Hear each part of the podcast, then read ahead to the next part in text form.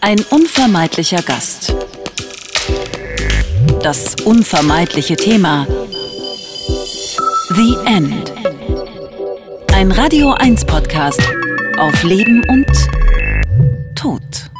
Ihr Lieben, die neueste Folge von The End, dem Podcast auf Leben und Tod bei Radio 1 und vielleicht muss ich einmal, bevor wir anfangen, kurz ausholen. Wir haben bei uns gerade im Laden für alle das erste Mal eine Weiterbildung gemacht. Das gab es noch nie und das entstand dadurch, dass bei uns eine Thematik brennend immer auf den Tisch kam, dass wir ganz vermehrt mit Menschen zu tun haben, die in irgendeiner Form Demenz haben, dementiell verändert sind.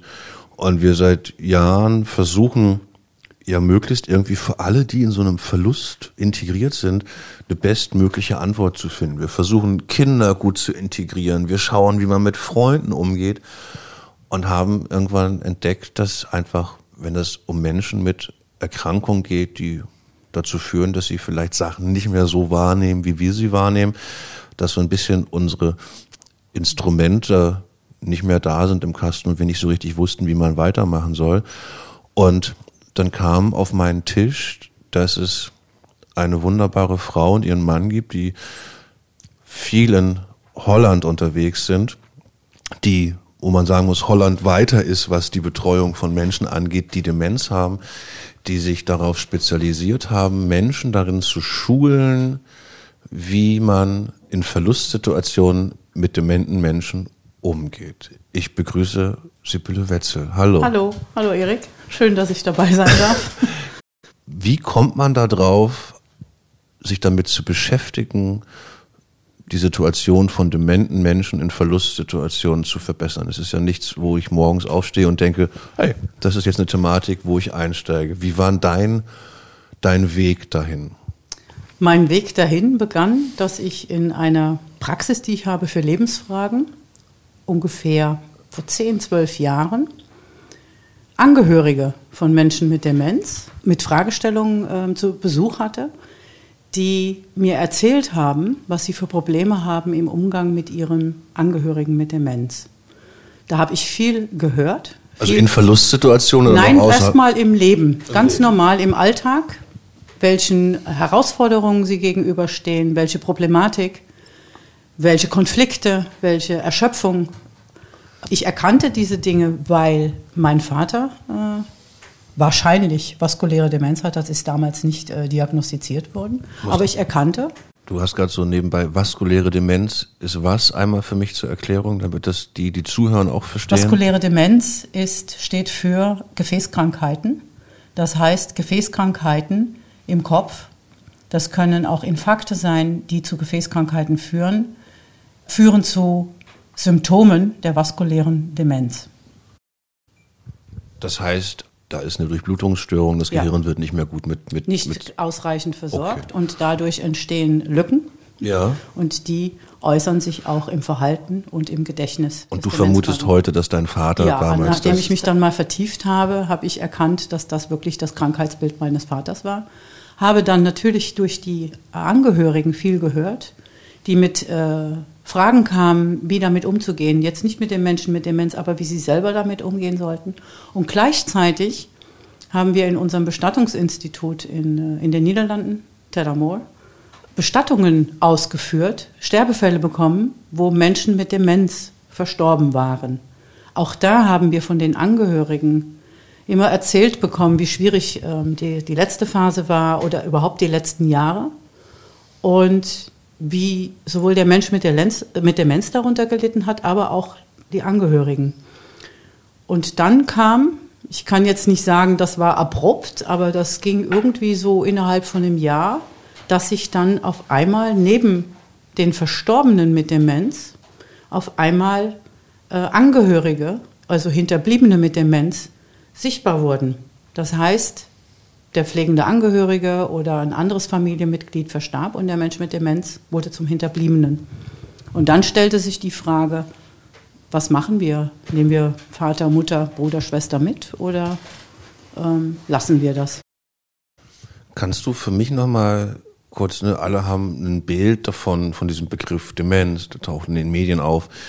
Kannst du das Krankheitsbild mal also kürzer umreißen? Ich habe jetzt rausgehört, es gibt verschiedene Formen von Demenz, habe ich herausgehört.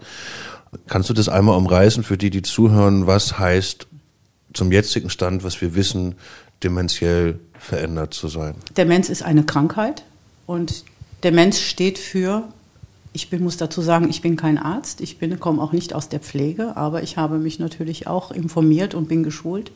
Es gibt über 55 Formen von Demenz. Das heißt, das sind alles einzelne Krankheiten.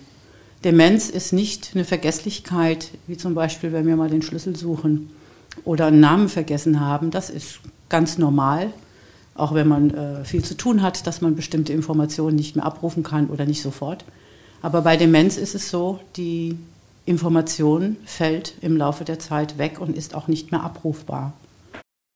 Das, das heißt, Erinnerungen verschwinden. Ja, Erinnerungen, aber auch Fähigkeiten. Das heißt, es muss nicht immer nur die Erinnerung sein, es gibt auch Fähigkeiten, wie zum Beispiel Sprache kann äh, weniger werden, das heißt Wortfindung, ähm, Vokabular, das verschwindet.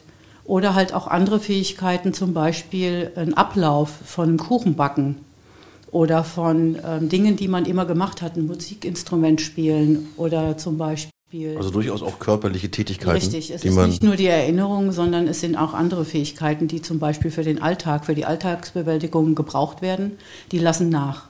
Gibt es eine Schätzung darüber, wie viele Menschen an Demenz erkrankt sind in Deutschland oder in Europa? Gibt es da Zahlen? Es gibt Zahlen, es gibt auch äh, jeweils die Alzheimer-Gesellschaften in den jeweiligen Ländern, ähm, stellen die auch zusammen.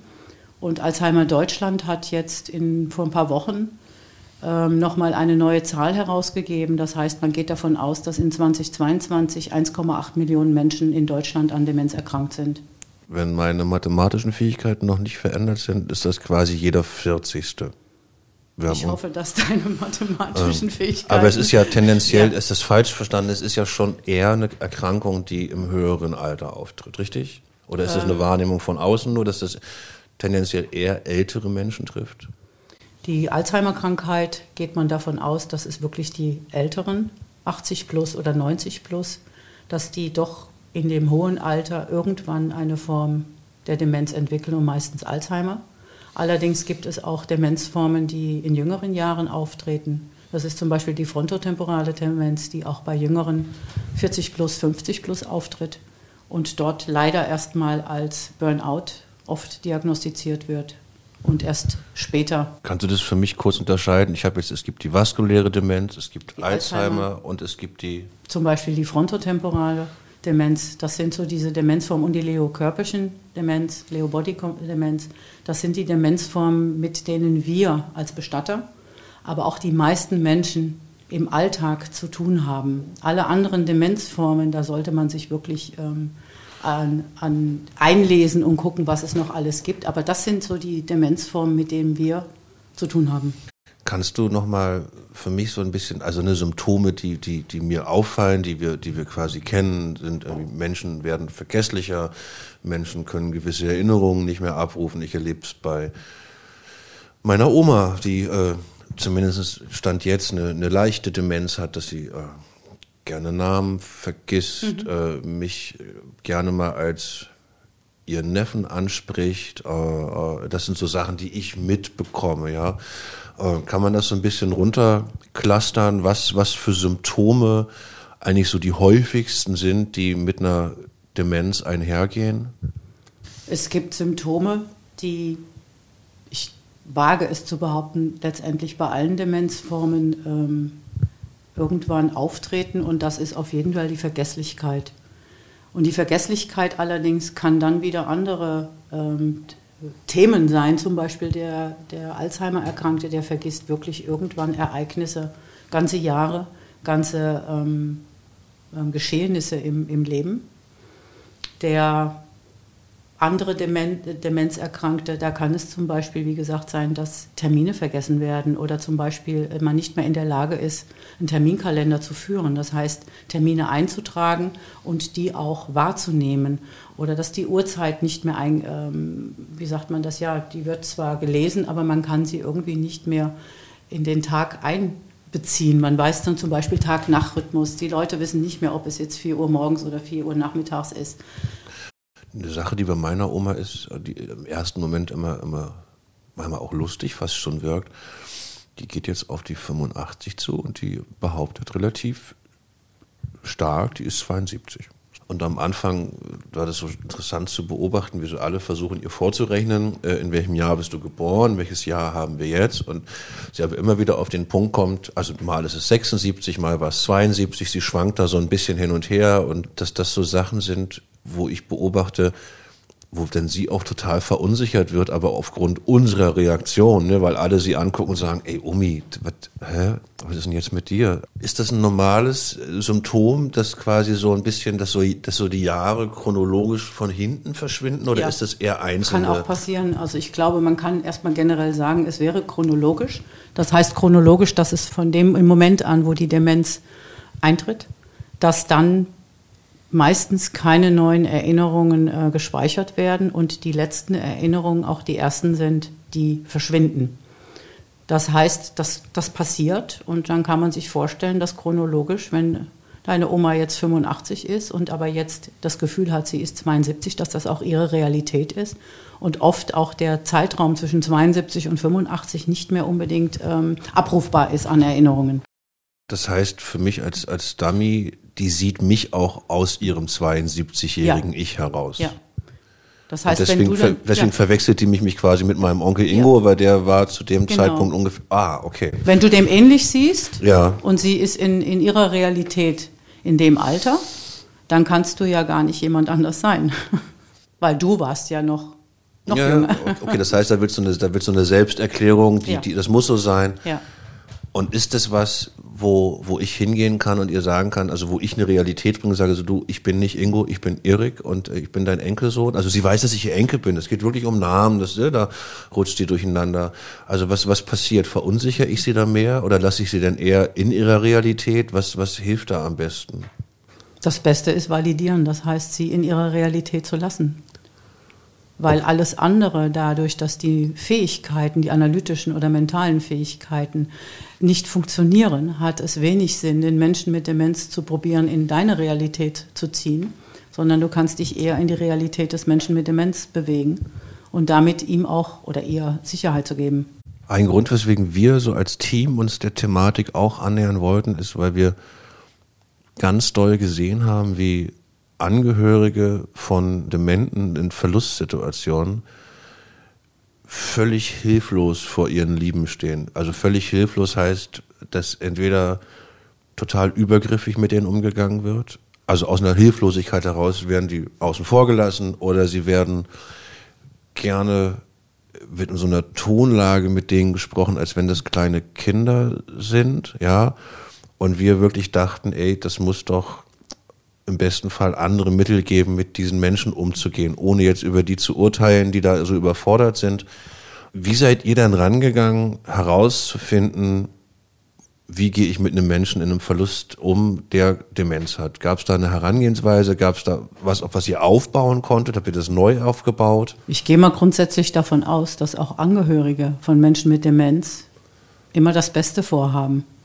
Allerdings aus Angst, Unsicherheit, Scham, Unwissen entsprechend emotional reagieren und auch zu diesen, ähm, so wie du das jetzt geschildert hast, dass es halt zu solchen Situationen kommt. Ist das, ist das, war das, waren das Einzelfälle oder ist das was, was ihr auch aus eurer Praxis kennt? Das einfach dieses, da wird wirklich mit denen geredet, als wenn da ein Kind vor denen ja. sitzt. Äh, leider nicht nur bei Menschen, äh, bei Angehörigen, sondern auch in anderen Situationen, auch manchmal leider in der Pflege, wo das passiert, dass Mensch, mit Menschen mit Demenz so umgegangen wird.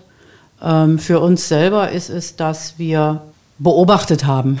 Das heißt, grundsätzlich als Bestatter arbeiten wir mit dem Prinzip einzuschließen, zu inkluieren. Das heißt, zu schauen, wer sollte, müsste, könnte Abschied nehmen. Und das ist unsere Arbeitsweise immer gewesen. Und entsprechend, egal wer das ist, zählt das auch bei Menschen mit Demenz.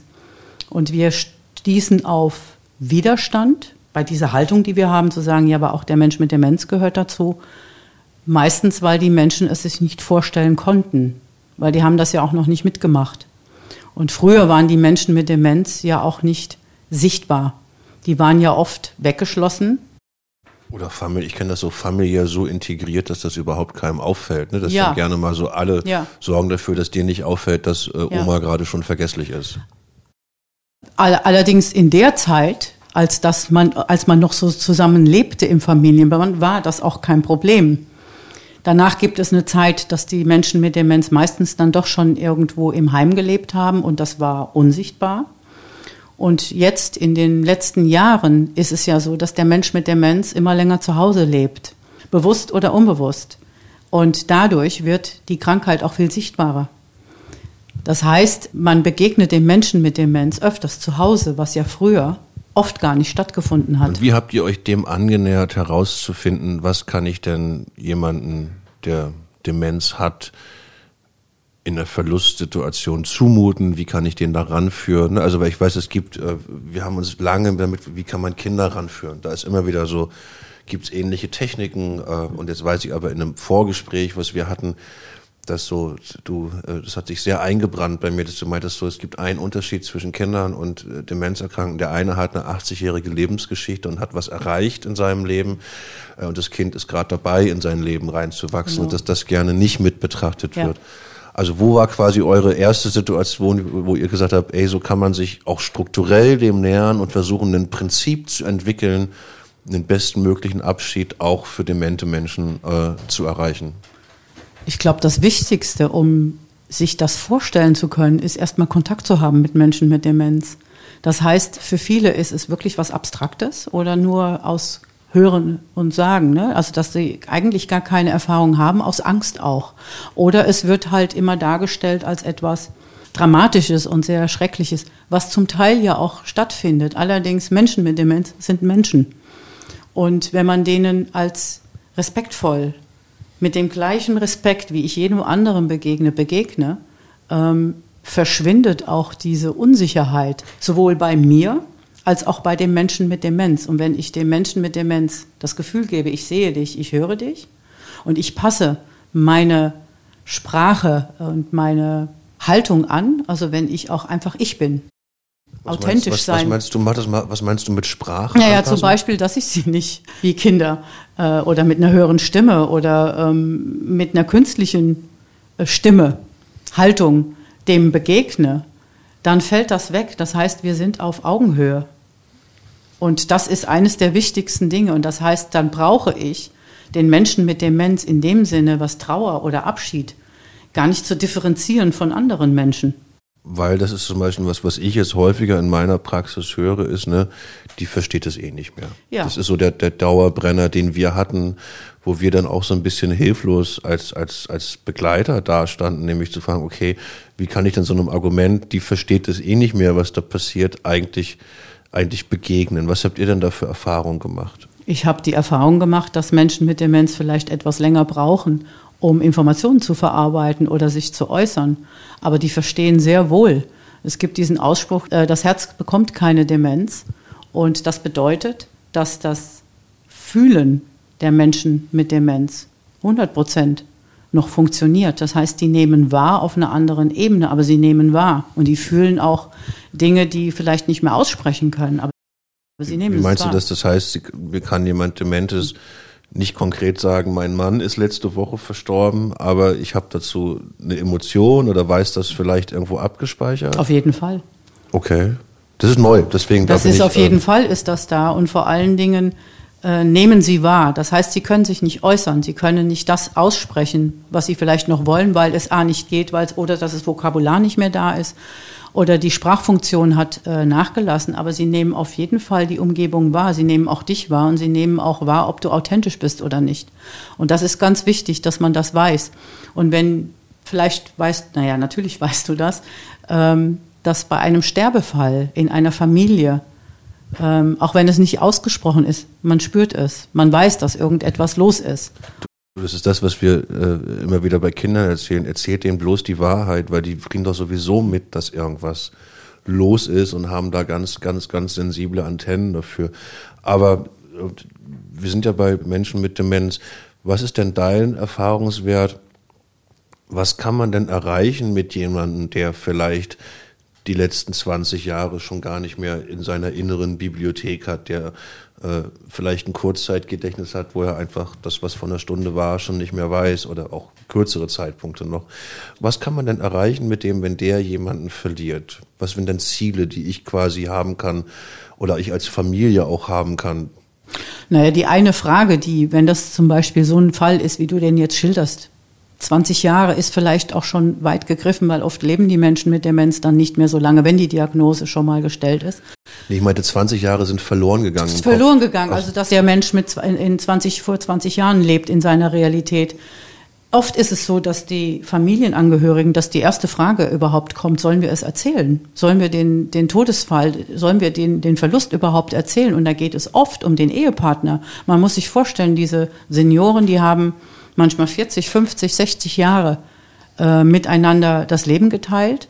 Dann ist vielleicht der Demenzerkrankte jetzt im Heim, weil es halt zu Hause nicht mehr ging. Dann verstirbt die Ehefrau, die noch gesunde, die noch selbstständig vielleicht zu Hause gelebt hat. Und dann wird tatsächlich darüber nachgedacht, ob man dem Vater im Heim überhaupt erzählt, dass seine Frau gestorben ist. Für mich ist das, ähm, also schon mal da wäre schon mal viel erreicht, wenn man sich einig wäre und auch den Mut hat, es dem Mann mitzuteilen.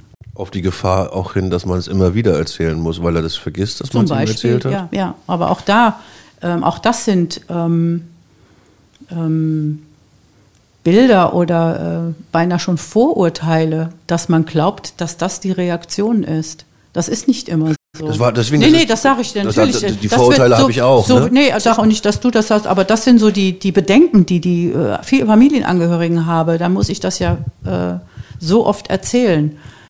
Weil ich kann dir erzählen, dass quasi eine der prägnantesten Situationen, wo ich einen verstorbenen Menschen abholen musste, mit einer dementen Frau zusammen war. Die haben hier in Berlin in einem Heim, durften die sich so anderthalb Zimmer teilen. Er war der, der nicht dement war, ist verstorben. Ähm, wir kommen dort an und sie war noch im Zimmer. Sie war da, sie war bei ihm, sie hat es also die war total irritiert über alles, was da passiert. Äh, als wir mit dem Sarg kamen, ist das auch eskaliert, muss man sagen. Die ist wirklich, die ist laut geworden, aggressiv. Ähm, und ihr Sohn hat sie dann, äh, also da war ich auch noch nicht drauf geschult, ihr Sohn hat sie dann relativ direkt mit vor die Tür genommen, weil er sagte, das geht gerade nicht, was wir hier machen. Er, er muss sie quasi suspendieren aus der Situation.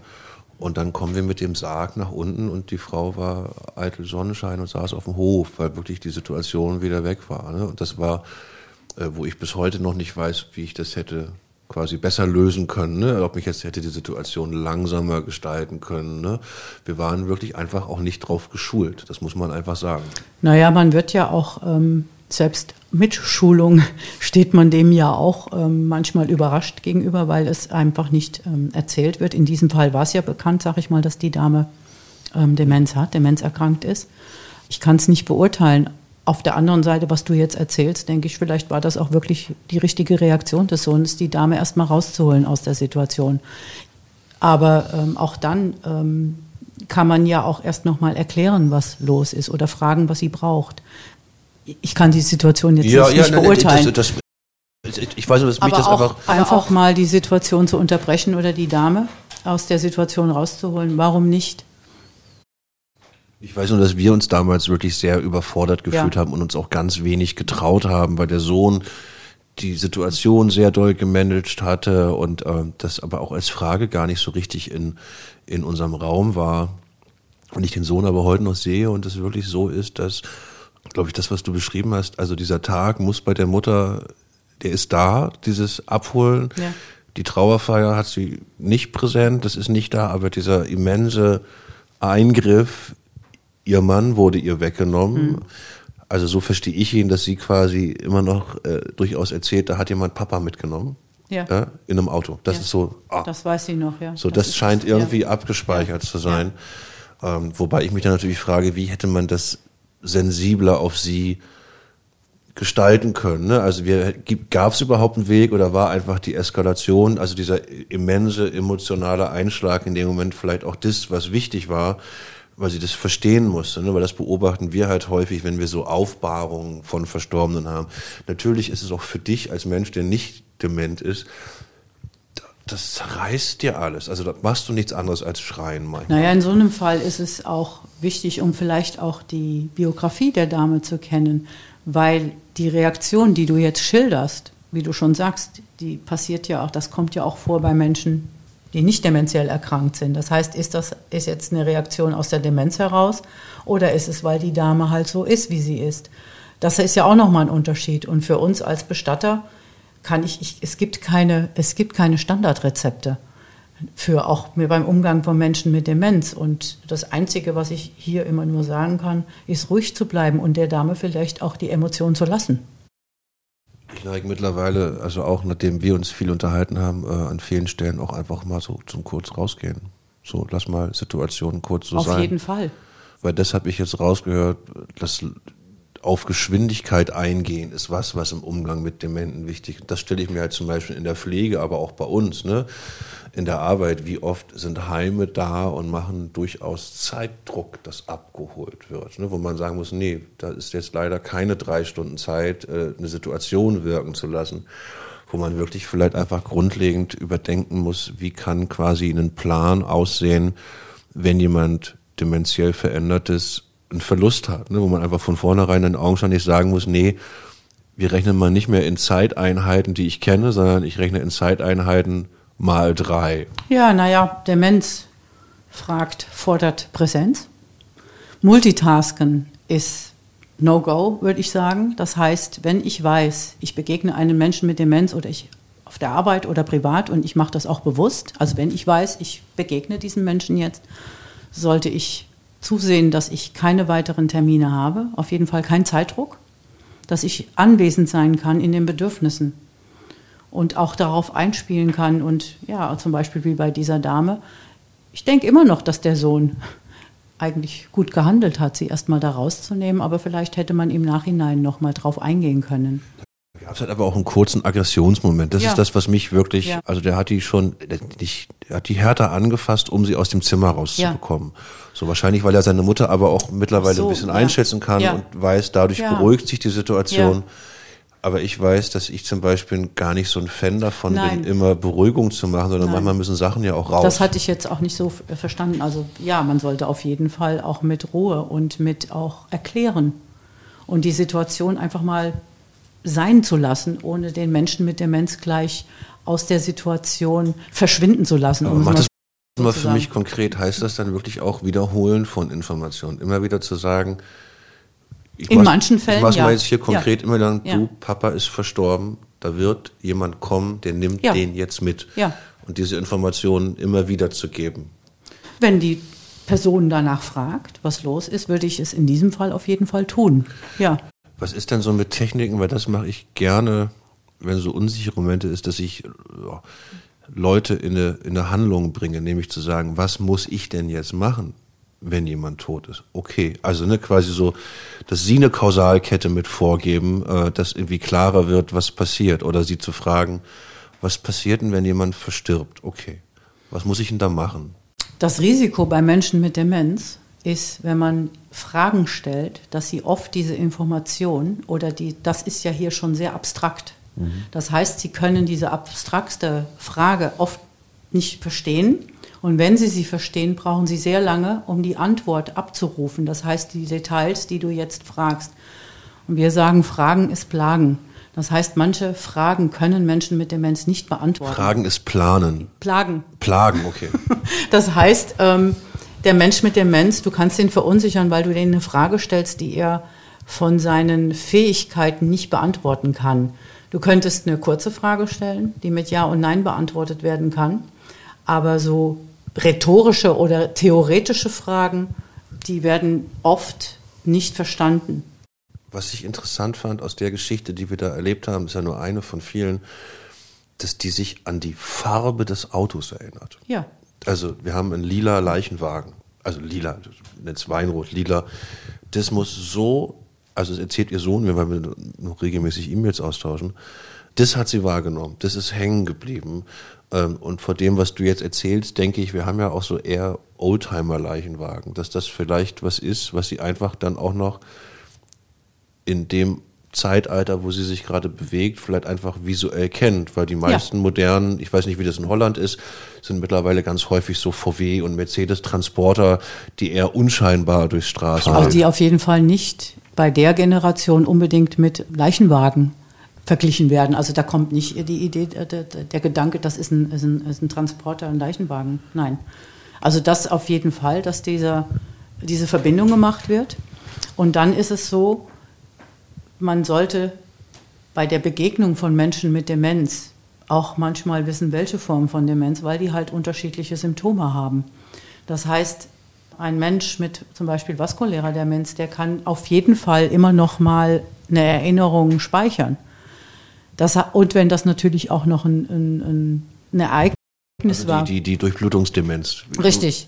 Die können sich immer noch mal was erinnern. Die können zum Beispiel auch an, an manche, manche Details sich erinnern. Und manche Dinge halt nicht, je nachdem, wo im Gehirn ähm, die Durchblutungsstörungen vorhanden sind. Das heißt eigentlich, dass ich quasi also durchaus im Gespräch mit Familien eigentlich erstmal fragen muss, wisst ihr, was denn für eine Demenz vorliegt? Das weiß ich nicht, ob man das direkt so machen sollte, weil leider wissen auch manchmal die Angehörigen gar nicht, welche Form von Demenz ihr Angehöriger hat. Und ich weiß nicht, ob das die erste Begegnung erste, ist. Erste Frage. Ja, so, sorry, Mama ja, ist, okay, was ja, hat die, können Ja, Sie mal, genau. Also, ich weiß nicht, Nein, aber ich, du weißt, worauf ich, ich hinaus möchte. Das ist quasi Teil, ja. gerade wenn man sich in dem Fall, hätte das, glaube ich, sogar klappen können, weil mit dem Sohn hatte ich lange lange vorher schon Kontakt und er hat mir jetzt erzählt, dass Mama dement ist. Wahrscheinlich mit dem Wissen von dir jetzt hätte ich dann immer gefragt, in einem entspannten Moment, sag mal, könnt ihr mir Verhaltensmuster von Mama ja, sagen? Zum Beispiel. Das ist vielleicht noch besser als die Form der Demenz, weil das Verhalten können die Angehörigen oft sehr präzise beschreiben, haben aber, manchmal gibt es auch noch wirklich noch keine Diagnose. Das heißt aber, wenn mit dem Wissen, was wir haben, vor allen Dingen, wenn man sich auch damit beschäftigt, hat man da wirklich was dran, um auch einschätzen zu können, wie man in bestimmten Situationen handeln kann. Und so ein anderer wichtiger Grund, weswegen wir uns nochmal auch mit der ganzen Thematik beschäftigen wollten, ist, ich sehe oder spüre die unglaubliche Überlastung häufig der vorangegangenen Zeit, wenn jemand stirbt. Und dann ist da vielleicht Papa verstirbt, der war gesund und man hat sich eh schon um beide gekümmert.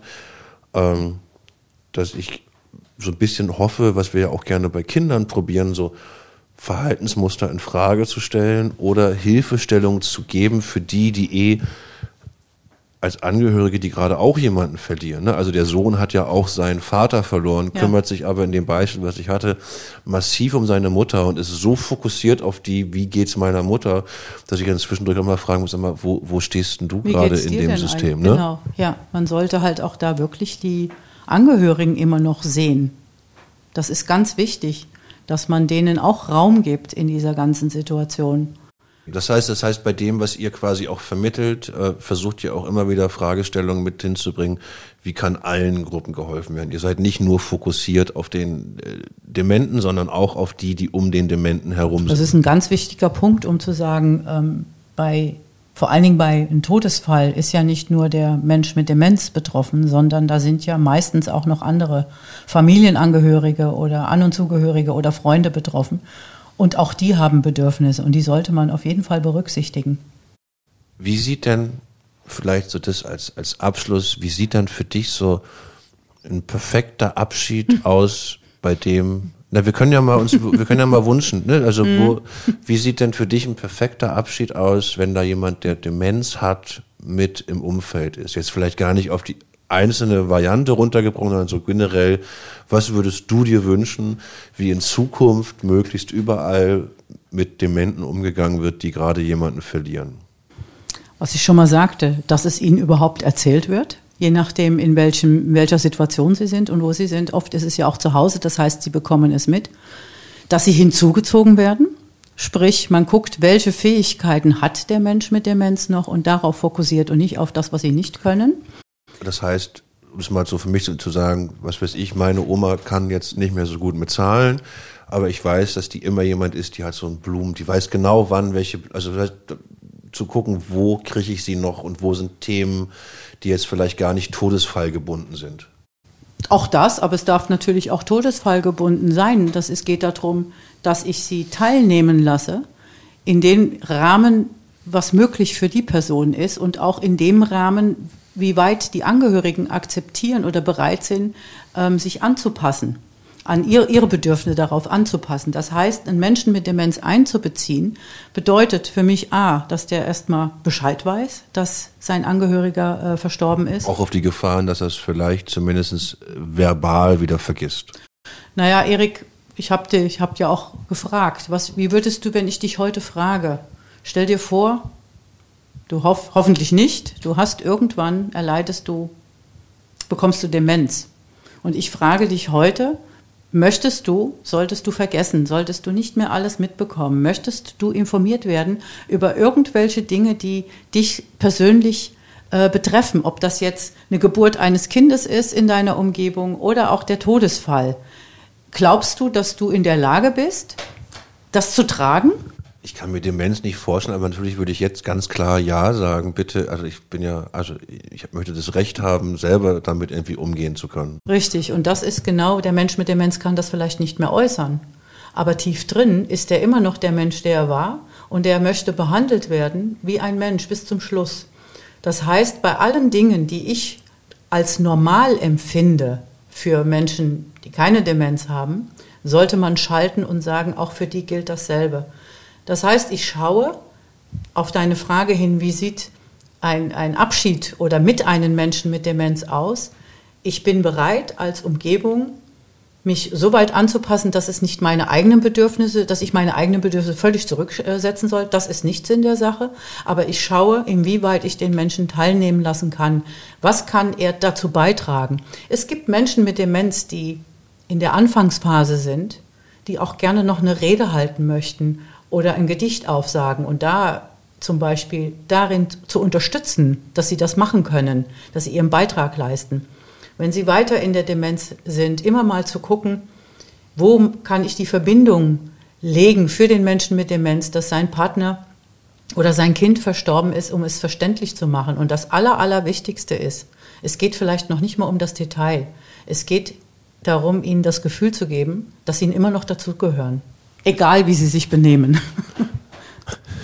Ich muss, ich muss ewig daran denken. Wir hatten, wahrscheinlich war das meine erste Begegnung mit einer dementen Frau. Ich glaube, eine meiner ersten Reden, die ich je halten musste. Und sie sprang währenddessen immer auf und rief und gesoffen hat er.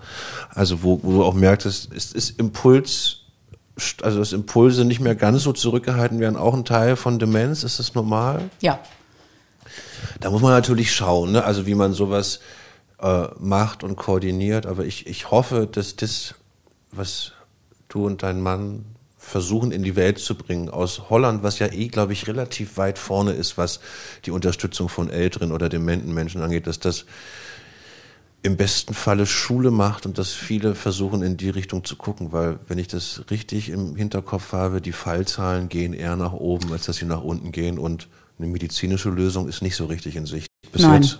leider nicht. Es gibt zwar Möglichkeiten, es zu, zu stoppen geht nicht, es mal zu stabilisieren, aber es gibt keine Heilung.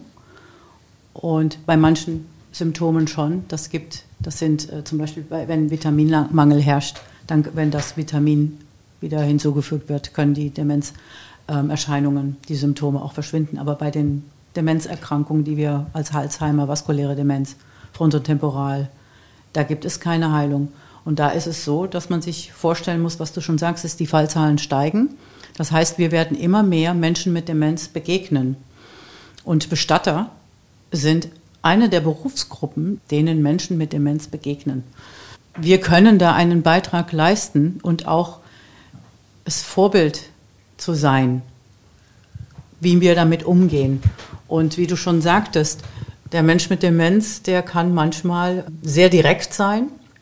Die mentale Zensur fällt weg im Laufe der Krankheit. Das heißt, da kommt ein Teil der Persönlichkeit, äh, in, tritt in Erscheinung.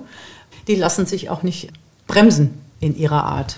Ich kann dir versprechen, dass ich mein Bestes gebe, dass möglichst viele Menschen davon erfahren, wie man gut und auf die Menschen achtend mit Dementen umgeht. Ich wünsche dir und deinem Mann noch ganz viel Erfolg und dass ganz viele Menschen euch zuhören und wenigstens anfangen, in diese Richtung mitzudenken. Vielen Dank für das Gespräch. Ja, vielen Dank, Erik. Danke.